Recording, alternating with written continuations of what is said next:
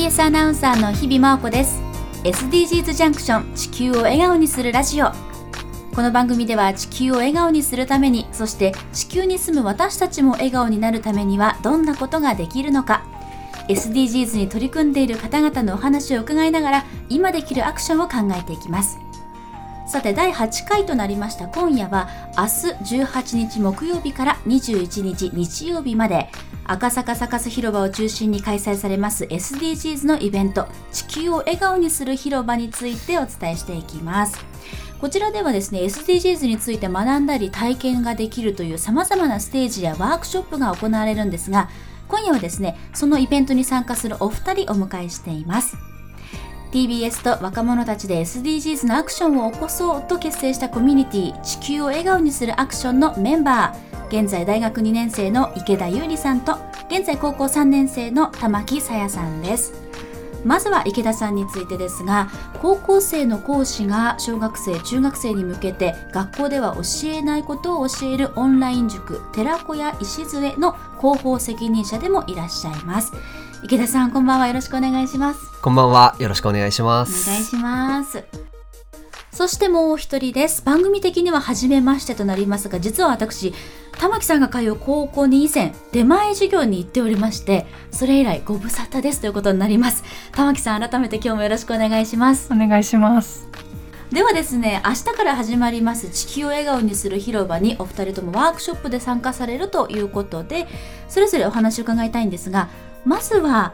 それぞれのこう SDGs のきっかけとか活動について伺いたいと思います。池田さん、はい、所属されている寺子屋石杖高校生の講師が小学生や中学生に向けて学校では教えないことを教えていると先ほどご紹介しましたけれどもどういった場所なんでしょうか？はい、えー、弊社がやっている、えー、寺子屋石税というサービスは、えーと、現役の高校生が、まあ、自分の興味関心のある分野について授業をしていくっていうような授業スタイルをやらせていただいて、まあ、例えば、えーと AI に興味のある学生だったら AI について AI ってどういう活用の仕方をした方がいいのかなっていうような授業をしたりだとか、あとは哲学に興味のある人だったらこういう生き方って幸せなんだろうかとか今の世の中ってなんでこうなっているんだろうかっていうインプットをして、そういういろいろなことを学ぶ中でじゃあそれについて自分がどう考えるのか、うん、そしてそれをどう人に伝えていくのかっていうのを学ぶ塾となっていましてえコンセプトとしては学び方の学び方。学ぶ姿勢を学ぶ塾っていうような形でみんなが勉強楽しいなと思ってもらえるような塾作りっていうのをさせていただいています。なるほど。そんな塾があったんですね。今何人ぐらいの講師、はい、何人ぐらいの生徒がいるんですか？えっと今の講師の人数がだいたい15人ぐらいいてまあ講師も大学生になったら辞めないといけないのでどんどんどんどん毎年毎年入れ替わっているような形で。で中にはもともと生徒だった人っていうのが今講師になっているっていうようなことが起きてたりだとかしてゆくゆくは全講師がもともと生徒だったっていうような形っていうのを作っていきたいなと思っています。で生徒数だと今はだいたい30人から40人程度いますね。学校ではないコミュニティの一つになるというか。そうですね。私も実は教員免許を持っていて教育実習とかも行ってたんですけどやっぱり人に何かを教えるってすごく難しいなっていう経験があってただ高校生の皆さんにとっては中学校小学生の皆さんすごく近い年齢ですよね。そうですね。その高校生が教えるっていうのが、うん、まあ私たちのサービスの中の、まあ、最大の強みとなっていて、やっぱり近い年齢から教えてもらうことによって、僕もこういう人になりたいなっていうような憧れっていうのを生んであげることができる。なのでやはりなんですかね授業をしていく中でまるまる先生みたいな人になりたいなと思って、うん、まあ、その分野に進んでいったりだとかあとは講師の中でもこうやって教育に携わる中で、自分の好きなことを改めて認知することだったりだとかあとは、まあ、教育の道に興味を持って教育について学んでいくような人っていうのも中にはいますね。なるほど。学生同士の中で年齢が近いからこそ10代同士だからこそ新しく気づける何かっていうのは本当たくさんありますよね。はい、そうか。ちょっとまだまだこの活動気になるところではあるんですが続いては玉木さんに伺いたいと思います。まずは出前授業。はい、私もすごくよく覚えていて あの最後何か皆さんに提案とかないですかっていう時に声を上げてくださったんでしたよね。そうですね。覚えていらっしゃいますか？ジェンダー平等について学ぶ体験型ミュージアムみたいなのを作ろうっていうアイデアを出してましてやっぱなんかジェンダーの問題ってなんかとっつきにくかったり、うん。そういうイメージがあると思うのでなんか子どもたちが見て聞いて体験して学べる場があったらいいなと思ってそういったアイデアを作りました。私そのアイデアものすごくよく覚えていて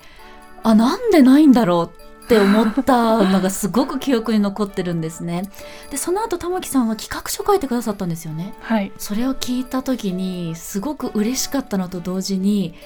私だったら多分なんかこうアイデアで終わらせちゃってる高校生だったからああ嬉しいなって本当に思いましたそもそもこのジェンダーとかに、まあ、興味というか問題意識を持ったきっかけとかってあったんですか？きっかけ具体的に何かっていうのはないんですけど、中3の時にそうですねセクシャリティのこととか性教育のこととかなんか動画とか本を通じて少しずつ知るようになって、で中3の終わりの時に、と3年生の学年全体でと性教育の講演会っていうものがあって、でそれをきっかけにえっ、とその性の字を生きるにして性教育ノートっていうのを作ってでそれからなんかジェンダーとかセクシャリティに関わる動画とか本とかドラマとかのまとめとか感想とかを書いたりあとジェンダーの用語とかを調べたりしてで私自身もそうですね高校に入って制服はスラックスを履いてるんですけど、あんまりなんか女子女子みたいな感じで見られたくないなっていうのがあって、まあ、自分のジェンダーアイデンティティの確立に役立てたりしています。こういうジェンダーのことって例えば同級生の方とか周りの人と結構話す機会はありますか、いやーあんまり日常生活じゃないですね。んでも割と最近は学校の授業でも家庭科の授業で、でジェンダーの問題を一人なんかテーマ挙げて調べてレポート作ろうっていう授業があったりとか、割と触れる機会はあってその授業とかを通して友達と話したりっていうのはありましたね。なるほど。そしてそういった企画を考えてくださったと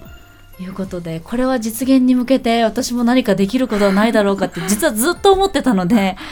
またこうやってお会いできてしかもどんな風にこう玉木さんが向き合ってるのか教えていただいてありがとうございます。そしてお二人は今回そのイベントに携わってくださるということなので改めて明日から始まる地球を笑顔にする広場どのように関わってくれるのかどんな内容にしていきたいのかまず池田さん教えてください。えっと我々寺子屋礎では、えー高校生の講師による、えー出張授業の方をさせていただきたいなと思っていて、まあ当日は、えールールの落とし穴に引っかかるなっていうのをテーマに、えー授業をさせていただきます。えっと、授業をする講師はもともと生徒だった子が、えー、と授業をしてくれて今現役の高校2年生の子が、えー授業の方をしてくれます。で、えーちょっと簡単なお話をさせてもらうとまあ、今っていろいろなルールが世の中に溢れているなと思うんですけど、それってなんでそういうルールができたんだろうかだったりだとか、まあ、そのルールっていうのはどういった場面に役立っているんだろうかっていうのをした時にじゃあ今のそのルールって本当に正しいのか？例えば学校の校則もそうですし会社だったりだとか学校だったりだとかいろいろなところでのルールっていうのの本質的な意味っていうのを一緒に考えていくような授業をさせていただきたいなと思っています。うん。特に私学校生活を振り返るとルールばっかりだったなって思って。現役の皆さん、まあ、池田さんも大学生でいらっしゃいますけどやっぱりルールってめちゃくちゃありません？そうですね。玉木さんもめちゃくちゃありませんはい、例えば制服についても私ごあの学校がすごい校則厳しくて髪の毛を結ばなきゃいけない。結び方も指定されてて。なんでなんだろうって当時思ってたけどとりあえずルールだからって考えるの逃げちゃってたなーって大人になって気づいたんですけどそういうところをやっぱり池田さんもこう授業を通してみんなで考えていくっていうことなんですか？そうですね、えっと、授業としては、うん。まあ、最初に簡単にルールってなんだろうっていうようなことをそのまあ講師の方から説明して、まあ、そこからは参加してくれる生徒同士そして生徒と講師が、えっと、一緒にディスカッションをする中で、まあ、新たな学びだったり気づきだったりだとかが生まれてくればいいなと思っています。うん。本当にこうまさにコミュニティ作りというかただ教える教わるという環境だけじゃない関係性がそこにあるってことなんですね。そうですね。う、ん。それはちょっともう本当に小学校中学校だけじゃなくて大人もうん。参加したいというか参加しなきゃなんじゃないかってちょっと思ってきました。そして玉木さんはどんなイベントというかどんな企画はい。に携わるんでしょうか、えっとドラァグクイーンのドリアン・ロロブリジータさんと語り合う自分らしさを見つけるセッションっていうのをやります。ほう。具体的にどういう形でセッションされるんですか？そうですね、うん。最初はセッションの前にメイクのパワーを体感しようということで男女関係なく鏡を見ながら、うん。みんなで口紅を引いてみようっていうのがあります。ほうしかも今回はそのメイクのパワーを知ってほしいということで SDGs の観点から店頭では余りがちなカラーなども含めた化粧品 MAC と書いて MAC コスメティックスより提供していただけるということでそれをじゃあ使ってということになるわけですね。はい。でしかもプレゼントしてえ？くださるそうなので、なんと！ラッキーですねへえ玉木さん自身こうメイクの力とか何か感じてることありますか？いや私本当にうん。メイクとかファッションとか本当に興味なくて、だからそうですね。このきっかけでそういうパワーを学べたらなって思ってまうす、ん。この今回ドラッグクイーンのドリアン・ロロブリジータさんどんなこと話してみたいとか玉木さん今あります？そうですね。そのメイクのパワーを体験しようっていう後になんかみんなで普段ジェンダーに関わるモヤモヤとか、考えていることとかを話してみようっていうセッションの時間があるので学校とか家ではあんまり自分らしさとか出せてないなとか、うんジェンダーのことってセンシティブな話題だからとか逆に家族とか友達とか身近な人って話しにくいっていう人もいると思うんですよ。うんでそのイベントで初めて会う人だからこそ打ち明けられる面もあるんじゃないかなって思っているので、まあ、その対話を通してうん新しいことを知ったり自分の中の固定観念を壊すようなきっかけになったらなと思っているのでぜひ